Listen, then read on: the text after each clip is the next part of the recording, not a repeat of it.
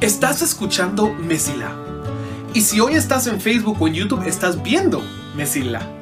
El devocional semanal en el cual buscamos prepararte el camino y profundizar tu relación con Dios. Soy tu anfitrión, Luis González, y te quiero dar la bienvenida. Espero disfrutes el episodio tan especial de esta semana. Un año de devocionales. Realmente es difícil creerlo que hayamos llegado hasta acá. Porque no sé si es para ti, pero para mí Mesilá se ha vuelto parte de mi rutina. Sentarse a escribir un episodio, producirlo, subirlo, es algo de todas las semanas ahora. Ya no es un evento.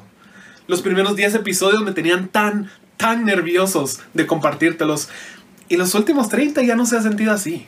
Ha sido un gran, gran deleite. Y espero que tú, cada vez que escuches martes, pues me gustaría pensar que piensas, Mesila. Pero ahora tenemos una fecha muy, muy especial, un año entero de devocionales. Y para serte completamente sincero, yo no mucho quería hacer este episodio. Tenía muchos amigos las últimas semanas, los últimos meses me han estado preguntando, Luigi, ¿qué vamos a hacer para el aniversario? Y yo solo me reía y evitaba realmente dar una respuesta. Tú sabes que muchas personas tienen crisis a los 30, a los 40, a los 50, a diferentes edades, pero comparten algo muy similar. Tú llegas a una fecha específica de tu vida y empiezas a pensar, no he hecho todo lo que quiero lograr para este punto de mi vida. Y aquí lo que tuvimos en Mesilá fue la crisis del primer año, del aniversario. Porque una fecha tan importante te pone a reflexionar. Por un lado, estoy agradecido por cada una de las personas que me han comentado algo del devocional. Por personas que uno no esperaría que escucharían un devocional así. Y por personas que me han contado lo bendecidas que han salido por un proyecto que puedo hacer aquí desde mi cuarto. Pero por otro lado, tenemos una tendencia como seres humanos. Y es enfocarnos en las cosas que no tenemos, más que en las cosas que sí tenemos. Agrega esto la presión que muchas veces sentimos de llegar a cierto punto cuando cumplimos cierta edad, cuando llegamos a cierta meta. Y tienes todos los ingredientes para cultivar un corazón insatisfecho. Llegamos a cierta edad y decimos, no tengo el puesto que quiero, aún no tengo la familia que quiero, no tengo la relación que quiero, no tengo la salud que me ayudaría. Y poco a poco perdemos de vista nuestra realidad y entramos en lo que podemos llamar una fantasía. Una fantasía en la cual todo es negativo. Y todo lo que nos falta es lo que más, más nos importa. Y para serte completamente sincero, está en una posición similar con Mesila. Porque hay muchas cosas que me hubiera encantado hacer en este año y por una razón u otra no se pudieron dar. Y tú tal vez estés en una posición similar. Estamos en una situación en la cual el mundo parece querer que paremos. Pero la vida sigue adelante. Seguimos cumpliendo años, seguimos trabajando y poniendo esfuerzo y a veces parece que nuestras metas se alejan cada vez más. Caemos en el hoyo de pensar lo que no tengo es lo más importante. Y aquí es donde generalmente se nos sugiere practicar gratitud. Y hay mucha importancia en esto.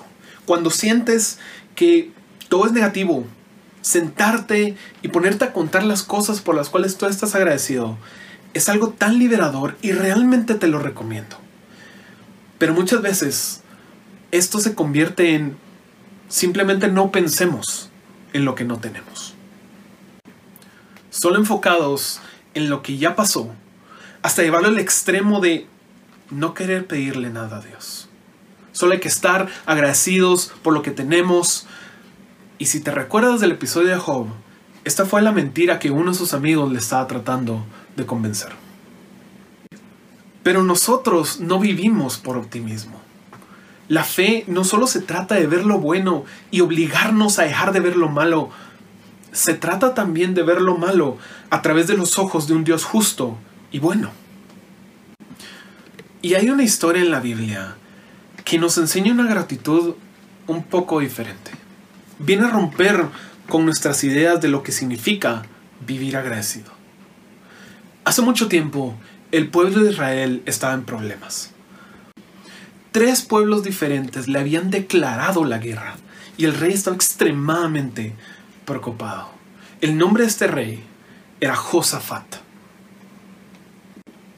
En su preocupación, Josafat clamó al Señor y Dios le responde a través de un levita. Dice, Segunda de Crónicas 20, versículos 15 al 17. Dijo, escuchen, habitantes de Judá y de Jerusalén. Escuche, rey Josafat. Esto dice el Señor, no tengan miedo.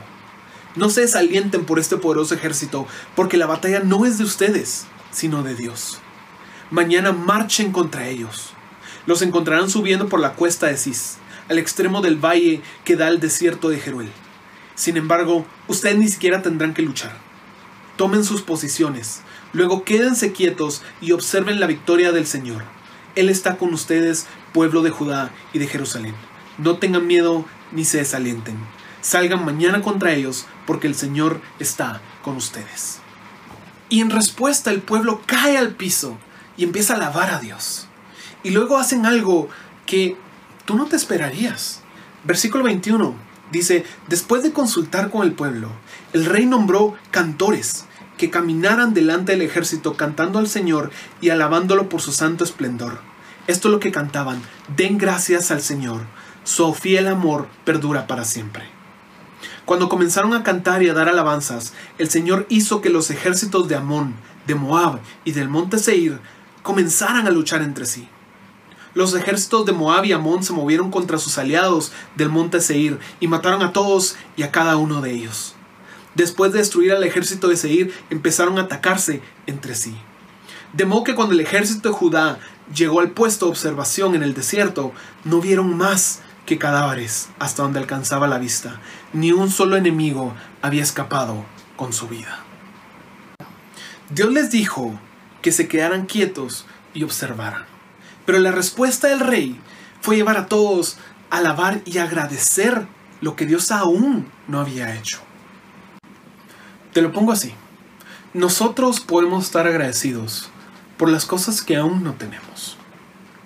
No tratando de evitar ver la situación, tratar de ignorarla, diciendo, tengo que mantenerme positivo, sino activamente agradeciendo a Dios por lo que aún no ha hecho. Las metas que aún no hemos alcanzado, los milagros que por este momento no hemos visto. La vida en Dios se trata también de agradecer por ese aún. Aclamen con alegría al Señor, habitantes de toda la tierra. Adoren al Señor con gozo. Vengan ante Él cantando con alegría. Reconozcan que el Señor es Dios. Él nos hizo y le pertenecemos. Somos su pueblo, ovejas de su prado. Entren por sus puertas con acción de gracias. Vayan a sus atrios con alabanza. Denle gracias y alaben su nombre. Pues el Señor es bueno. Su amor inagotable permanece para siempre y su fidelidad continúa de generación en generación. Salmo 100. Donde sea que tú te encuentres, es un excelente lugar para dar las gracias. Ya sea que vienen cumpleaños, alguna meta, que ya se acerca el fin de año o que simplemente sientes que deberías estar ya en un lugar donde no estás. Tú te encuentras donde Dios te quiere. Siempre van a decirte que te faltan cosas y nunca vas a poder tener a todos satisfechos, pero te encuentras donde Dios quiere. Y ese es un excelente lugar para estar agradecido. Yo estoy extremadamente agradecido por tu vida. Estoy agradecido por estas 52 semanas que hemos podido pasar juntos. Estoy agradecido por los testimonios que me has compartido. Y estoy agradecido por las lecciones que hemos podido aprender. Pero también estoy agradecido por las personas que aún no escuchan Mesila. Estoy agradecido por estos próximos 52 episodios que se vienen. Estoy agradecido por todos los testimonios que me vas a contar este año. Y también estoy agradecido por todas las lecciones que juntos Vamos a aprender. Se vienen 12 meses, 52 semanas llenas de sorpresas y de tesoros. No porque tengamos buenas ideas, no porque nos pusimos buenas metas, sino porque Dios ha sido, sigue siendo y va a ser bueno. El Dios que he conocido durante este año de devocionales valora cada vez que somos agradecidos, especialmente cuando aún no tenemos esa cosa que estamos esperando. Porque la fundación de nuestra esperanza es la gratitud. Deseo que cada día Dios encuentre en nuestros corazones gratitud y que nuestro camino se mantenga siempre despejado.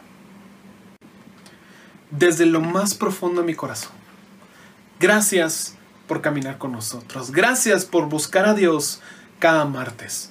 Gracias por ser parte de Mesila. Gracias por escuchar. Si este episodio fue de bendición para ti, puedes ayudarnos a crecer al compartir el devocional en redes y enviándolo a las personas que sientes que necesitan escucharlo. Gracias por ser parte de Mesila.